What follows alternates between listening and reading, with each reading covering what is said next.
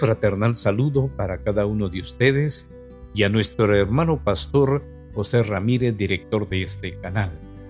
En esta ocasión deseo reflexionar con cada uno de ustedes sobre la fiesta que se aproxima llamada Halloween. Preguntamos, ¿es una celebración cristiana o pagana?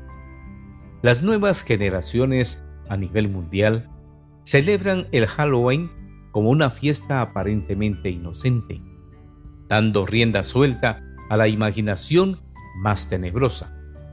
Las preguntas que debemos hacernos son, ¿es Halloween una celebración cristiana? ¿Dónde tuvo su origen? ¿Qué se promueve con esta celebración? ¿Debemos los cristianos participar de ella? Para iniciar esta reflexión, lo primero es definir qué es Halloween. Es un término inglés que se traduce como la víspera de los santos, o sea, lo que conocemos la celebración antes del Día de los Santos. Esta celebración fue adoptada en el año 835 después de Cristo por el Papa Gregorio IV, quien designó el 1 de noviembre como el Día de Todos los Santos.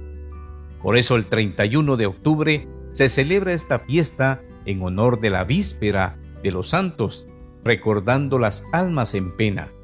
El 1 y 2 de noviembre se va a los panteones para llevar regalos, comidas y bebidas a las almas en pena. La creencia es que si no se lleva esto, las almas en pena se vengarán de los vivos. Hablando de su origen, podemos mencionar que la historia antigua era una práctica de los sacerdotes druidas. Fue una clase sacerdotal de pueblos que emigraron de Asia a Francia e Inglaterra, llamados los celtas, los cuales influyeron con sus creencias y prácticas en los pueblos autónomos.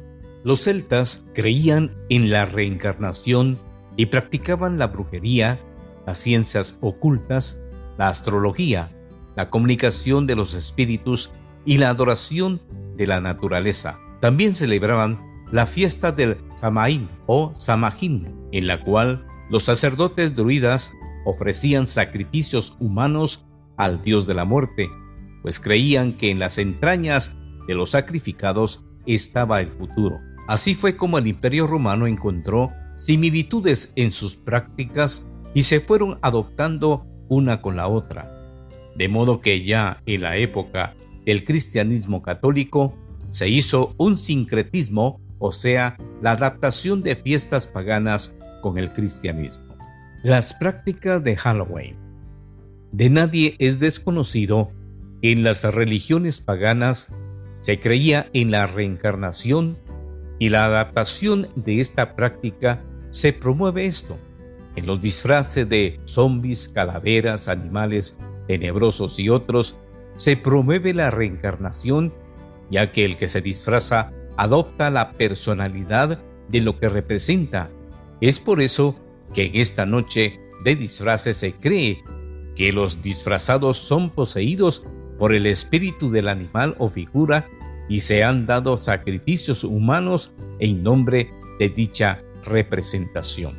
Con este trasfondo podemos darnos cuenta que Dicha celebración no tiene nada de inofensiva, ya que se promueve una práctica pagana y ocultista. Las películas que promueven Halloween son tenebrosas. Esta práctica ha formado parte de la cultura de los pueblos en Irlanda, Estados Unidos y Latinoamérica. Forma parte de las costumbres y cultura de la religión popular. Los cristianos nacidos de nuevo debemos practicar esta celebración? La Biblia responde a esta pregunta. El apóstol Pedro, en su primera carta, capítulo 1, versículos 18 y 19, escribe, sabiendo que fuisteis rescatados de vuestra vana manera de vivir, la cual recibisteis de vuestros padres, no con cosas corruptibles como oro o plata, sino con la sangre preciosa de Cristo, como un cordero sin mancha y sin contaminación. En este pasaje el apóstol recalca a los cristianos que todo lo vano que hayan heredado como costumbres ya no debe formar parte de su nueva vida, pues por eso Cristo los salvó pagando el precio, rescatándolos para ya no ser esclavos de sus costumbres y tradiciones. Dios prohíbe participar de prácticas paganas a sus hijos. El apóstol Pablo cuando escribe su carta a los Corintios, en su primera carta, capítulo 10, versículos 20 al 23, dice, Antes digo que lo que los gentiles sacrifican, a los demonios lo sacrifican y no a Dios. Y no quiero que vosotros os hagáis partícipes con los demonios. No podéis beber la copa del Señor y la copa de los demonios. No podéis participar de la mesa del Señor y de la mesa de los demonios. ¿O provocaremos a celos al Señor?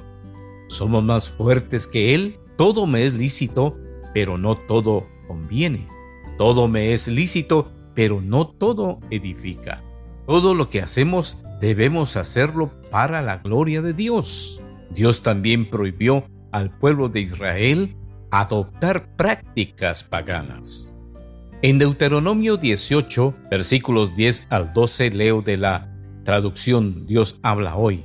En nadie de ustedes ofrezca en sacrificio a su hijo haciéndolo pasar por fuego, ni practique la adivinación, ni pretenda predecir el futuro, ni se dedique a la hechicería, ni a los encantamientos, ni consulte a los adivinos y a los que invocan a los espíritus, ni consulte a los muertos, porque al Señor le repugna los que hacen estas cosas. Y si el Señor su Dios arroja de la presencia de ustedes a estas naciones, es precisamente porque tienen esas horribles costumbres. Dios sacó al pueblo de Israel de Egipto para que fuera un pueblo que le obedeciera y honrara. Dios nos ha llamado también para obedecerle y honrarle. El apóstol Pablo en su carta a los Efesios, capítulo 5, versículos 17 al 22, dice, leo de la traducción Dios habla hoy. Esto pues es lo que les digo y les recargo en el nombre del Señor. Ya no vivan más como los paganos, los cuales viven de acuerdo con sus pensamientos y equivocados criterios, y tienen oscurecido el entendimiento. Ellos no gozan de la vida que viene de Dios, porque son ignorantes a causa de lo insensible de su corazón. Se han endurecido y se han entregado al vicio, cometiendo sin freno toda clase de cosas impuras. Pero ustedes no conocieron a Cristo para vivir así, pues ciertamente oyeron el mensaje acerca de Él y aprendieron a vivir como Él lo quiere, según la verdad que está en Jesús. Por eso deben ustedes renunciar a su antigua manera de vivir y despojarse de todo lo que antes eran, ya que todo eso se ha corrompido a causa de los deseos engañosos.